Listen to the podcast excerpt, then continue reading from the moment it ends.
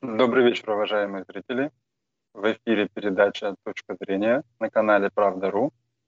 Меня зовут Константин Федоров. У нас в гостях Сергей Васильевич Лукьяненко, один из самых популярных российских писателей фантастики. Сергей Васильевич, на сегодняшний день фантастическая литература посетила уже миллионы других планет, еще большее количество параллельных миров, изучила магические миры, продемонстрировала мрачное очарование киберпанка, стимпанка, биопанка, дизельпанка, атомпанка. У искушенного читателя может возникнуть определенное пресыщение. Что исследовать дальше? Куда обратиться дальше? Не достигнут ли предел фантастической литературы? Добрый день. Ну, на самом деле, для фантастики сам фантастические элементы, фантастические миры служат э, все-таки лишь приемом. Э, приемом, позволяющим рассказывать э, человеческие истории, рассказывать о тех вещах, которые интересны нам. А если бы э, нам было скучно читать э, про похожие миры, то вся земная литература действия, которые происходят в нашей реальности, она бы тоже очень быстро кончилась. Э, потому что сюжеты, как известно, можно свести к 27, к 19, к 9, к 3 и так далее. Говорится про войну, про индейцев, про Новый год. Э, но этого не происходит, потому что каждый писатель, даже если он рассказывает про хорошо известный нам окружающий мир, э, рассказывает свою историю в этом мире. Э, так что не надо, наверное, бояться того, что читателям наскучит описание иных планет или иных миров, или тех или иных вариантов будущего человечества. Э, есть, конечно, произведения, которые похожи друг на друга, как две капли воды – но их предназначение несколько другое. Это, знаете, такая умственная жвачка, может быть, даже и не умственная, которая а, служит просто для развлечения и для занятия излишков свободного времени, если у кого-то они есть. А так, по большому счету, фантастика в любом мире, в любом антураже будет рассказывать э, о тех проблемах, которые волнуют нас сегодняшних похожим кризисом исчерпанности американская фантастика столкнулась в 1960-е годы. Результатом стала новая волна, такие авторы, как Филипп Дик, Брайан Олдис, э, Сэмюэл Дилани. Не находимся ли мы на пороге новой волны уже в современной фантастической литературе? Э, все волны, они, конечно, достаточно условны. Э, появляются, да, появлялась новая волна, появлялись э, миры киберпанковские, приходила и уходила мода на фэнтези.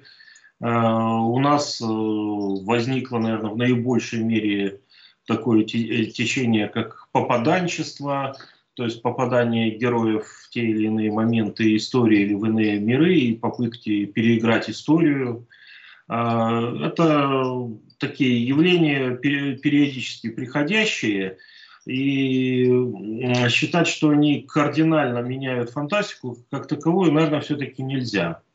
А, та же самая новая волна, она достаточно быстро растворилась в окружающей фантастике, она много чего породила, но при этом она все-таки не рвала полностью Эм, связь с другими направлениями фантастической литературы. Э, так и сейчас э, даже те же самые несчастные попаданцы, они, конечно, в большинстве своем переигрывают какие-то трагические события нашей истории, но в этих же рамках есть и действительно любопытные произведения, которые э, играют уже так по-взрослому, на серьезном поле. А, что сейчас появится новое, что будет востребовано, сказать трудно.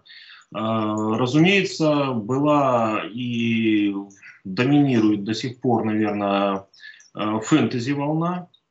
То есть миры фэнтези оказались проще и ближе для читателей – но она при этом, эта фэнтези-волна, она все-таки стала более привязанной к нашей реальности, а, она не отрывается от нее полностью, не уходит э, совершенно в какие-то далекие королевства и фэнтезийные миры. За некоторыми исключениями, конечно. Но даже какой-нибудь оторванный от реальности Ведьмак, если начинать в нем разобраться, он, по сути, пересказывает нам э, европейскую историю времен э, Второй мировой войны, пересказывает э, вообще такую общеевропейскую мифологию. При этом, опять же, если внимательно смотреть, то мы поймем, что мир Ведьмака того же, это, в общем-то, э, мир, живущий по определенным правилам.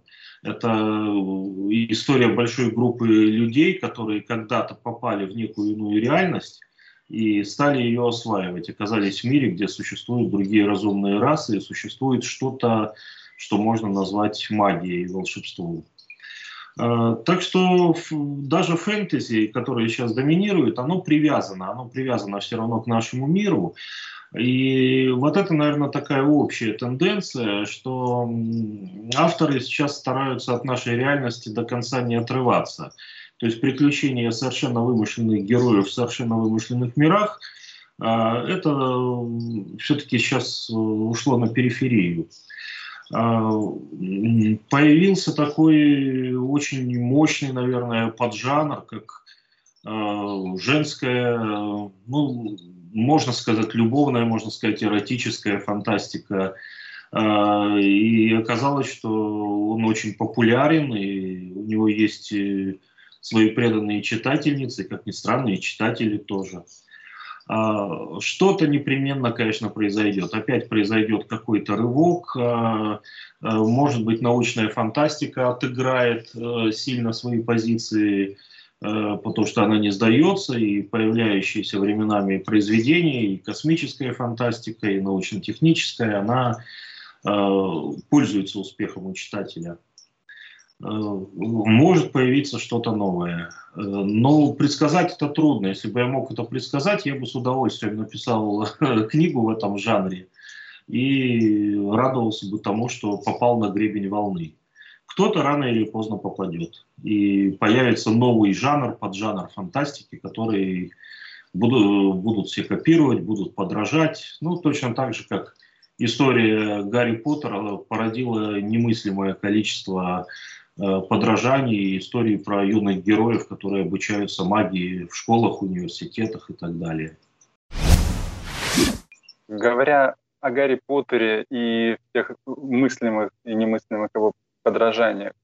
Не кажется ли вам, что в какой-то момент вся фантастическая литература стала подстраиваться под э, детскую и young adult литературу?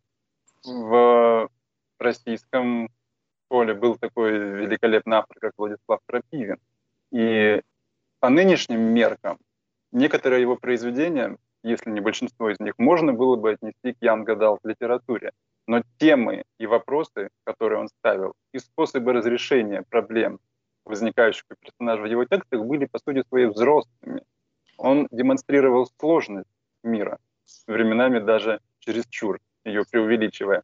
То время как Гарри Поттер, Голодные игры и многие другие произведения существенно упрощают мир, как правило, доводят его до состояния черное-белое – тем самым мало чему учат и никак не готовят детей и подростков к сложностям взрослого мира. Ну, при всей моей большой любви к творчеству Владислава Крапивина я бы не стал так однозначно говорить, что его произведения учат сложности мира, скажем, те же самые книги про Гарри Поттера нет. Э, нет, на самом деле учат, и Роулинг э, сделала э, очень сложный, очень любопытный цикл, в котором герои взрослеют, превращаются из детей в первых книгах, превращаются подростков, потом превращаются, по сути, уже во взрослых людей, молодых людей, которые ставят перед собой действительно совершенно другие задачи. А, герои Крапивина на самом деле более четко поделены как раз э, на две стороны. Это э, дети, которые почти всегда, почти во всем правы, и взрослые, которые, ну, в лучшем случае они понимают правоту детей и стоят на их стороне. А в худшем случае это некий такой инертный материал, который мешает детям правильно строить жизнь. Вот, то есть э, у Крапивина все-таки его герои тоже они имеют свои э, заранее заданные характеристики, через которые выходят далеко не всегда. Э, другой вопрос, что проблемы мира Гарри Поттера – это проблемы современной Э, западной культуры, современного западного общества, британского, отчасти, может быть, американского. И не все они нам понятны, и не все из них э, мы считаем реальными проблемами. Э, в этом плане творчество Крапивина, конечно, наверное, ближе к нашим реалиям. Немного возвращаясь назад к пресловутой новой волне – в одном из своих недавних романов вы исследовали такой интересный мир, как мир сна, вселенную сна. И к той же новой волне примыкали такие авторы, как, например, Уильям Берроу, который исследовал галлюцинации, сновидения, многие прочие нестандартные состояния сознания. Может быть, именно к этому миру следовало бы обратиться будущим авторам, потому что, э, в отличие от э, того же космоса, и фэнтези, где все очевидно. Мир сна подвижен, мир сна непредсказуем, и тем самым дает больше возможностей. Ну, я с огромным удовольствием писал «Ловца видений». Это такая книжка у меня сильно затянувшаяся. Я начал ее очень давно. Потом был длительный перерыв, а потом я снова ее достал и закончил. А, но с моей точки зрения мир снов это такой предельно выраженный вариант э, эскапизма, ухода от э, реальности. А, я как бы не буду спойлерить сам себя, но даже главный герой этого произведения, он как раз в максимальной степени этот эскапизм и выражает. А, то есть мир сна это интересно, это замечательно, но мы живем, к счастью или к сожалению, не в снах, мы живем в реальном мире. А писатели-фантасты вообще люди на самом деле очень реалистические, очень материально глядящие на мир вокруг. А, то есть мир сна это в данном случае возможность, э, возможность действительно э, поразбираться немного в человеческой душе. Это возможность поговорить о каких-то э, вещах, о коллективном бессознательном, так сказать, о том, что в нас есть, просыпается, что нас тревожит. Э, ну, отчасти это, э, эту же функцию, скажем, в фантастической литературе может выполнять и виртуальный мир, виртуальная реальность, где тоже все очень э, зыбко, подвижно, расплывчато. А, я, например, написал этот роман, я для себя эту тему считаю отработанной, она была для меня очень интересна, но а, я ее навсегда или не навсегда на большое время для себя закрыл. Что, конечно, не означает, что эта тема закрыта вообще. В этой теме, в этом жанре есть другие произведения и наших авторов, и зарубежных авторов – и фантастические фильмы, сериалы, они будут появляться, э, потому что вот это вот состояние измененного сознания, которое есть у нас во сне, в отличие от некоторых других состояний измененного сознания, которые мы никак не будем пропагандировать, и которые любил тот же Бероуз, но вот это вот состояние, оно действительно очень любопытно и позволяет нам именно разобраться в том, кто мы есть, кто мы такие, куда мы идем и так далее.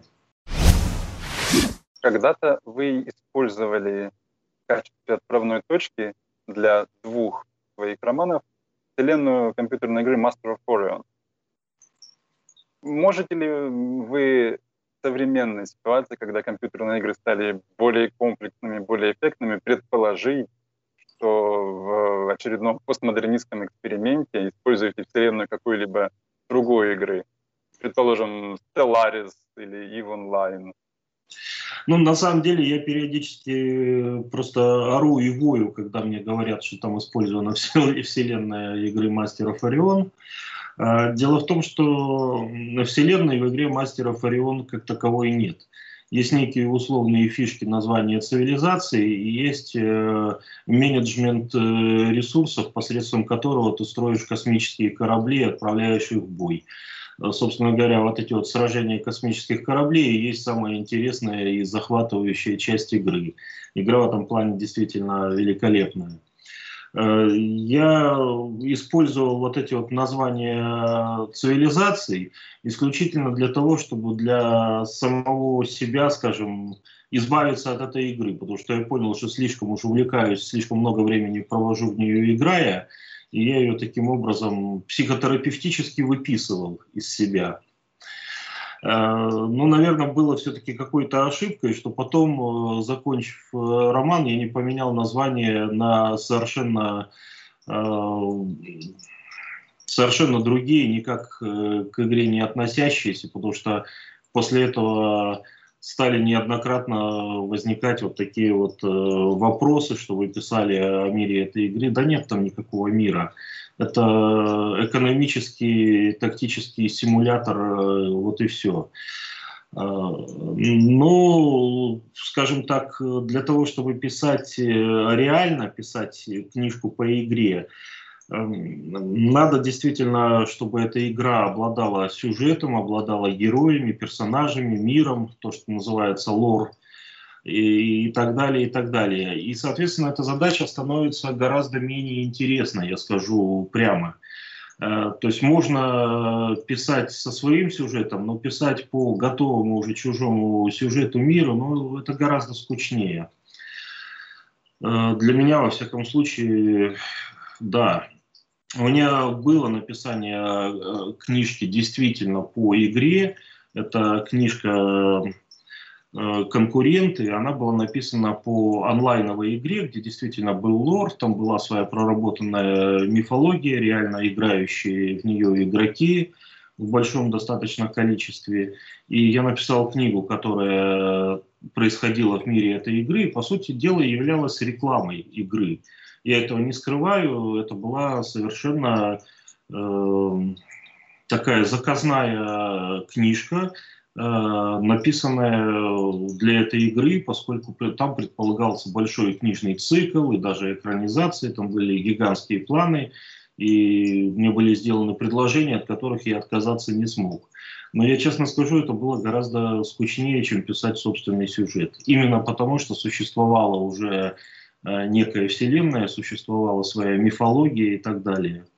Для начинающих авторов, наверное, написать книжку в чужом мире, книжном или игровом, это хорошая тренировка, это возможность действительно набить руку, возможность э, э, заработать, возможность, э, ну не знаю, как-то вот потренироваться, научиться работать с уже существующими моделями, понять, как все это устроено. Для профессионального писателя это гораздо менее интересно. Скажем так честно, это только заработок, вот и все, ничего более.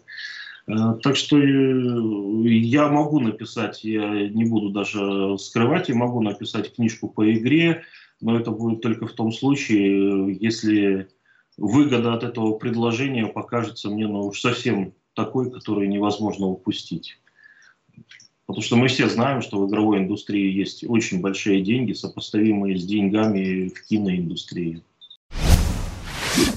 Говоря о литературе о попаданцах, для многих э, этот жанр стал своего рода постыдным удовольствием.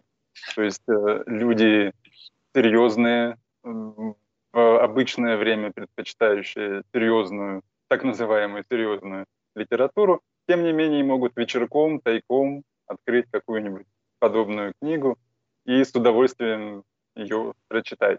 Если у вас такое постыдное удовольствие я читал, я читал некоторые книги про попаданцев, и э, в этом, во-первых, я скажу так, э, такие книги несут в себе э, хороший психотерапевтический заряд, потому что у нас в истории есть масса страниц, которые всем хочется переписать. И когда э, ты читаешь, как герой раз и ловко исправил те или иные ошибки, там, неважно, там, убил Сталина, помог Сталину, там, помог царю, застрелил царя, вручил, так сказать, русским ратникам автомат Калашникова, чтобы те сразились с татаро-монгольскими ордами и прочее. Когда ты это читаешь, то, конечно, это все такое приятное увлечение. Хорошо, как говорится, после драки кулаками помахать. Вот. Ничего плохого я в этом не вижу. Тем более, если автор пишет хорошо и дает реально какие-то знания истории. У нас, в общем-то, э, история одна из важнейших наук. Я не сказал бы, чтобы она так уж гениально преподается в школах. Пусть лучше через, через такие книги узнает про то, э, какова была наша история, если это хорошая, честная книжка. А бывают книжки про попаданцев, которые действительно, используя эту форму, а, форму очень примитивную, за счет этого, конечно, постыдную. Используя эту форму, они делают какие-то свои интересные вещи. Э, то есть их читаешь не потому, что это такая психотерапия, именно потому, что автор взял э, легкий очень как бы жанр, легкий прием, но наполнил его хорошим интересным содержимым. Э, так что почему бы и нет? Я, наверное, штук 10 книжек про попаданцев э, прочитал и даже получил от них удовольствие. От нескольких даже какое-то количество знаний и материала для размышлений. Как, по-вашему, что является большей формой эскапизма? Книги о попаданцах или литр? Да и, и то, и другое. Книги и фантастика вообще это э, в изрядной мере эскапизм. Не только, конечно, и не столько, но все-таки эскапизм. Литр ПГ, литр ПГ, конечно, это жанр, который маскируется под киберпанк, но таковым, скажем честно, не является. А, я думаю, наверное, буду прав, говоря, что одну из книжек э, в жанре литр ПГ я написал сам первым. То есть лабиринт отражений, он, по сути, конечно, близок к литр ПГ, к э, тому, что еще называют виртуальным романом, романом о виртуальности. А, но он тоже слегка-слегка маскировался под киберпанк, потому что это слово было на слуху.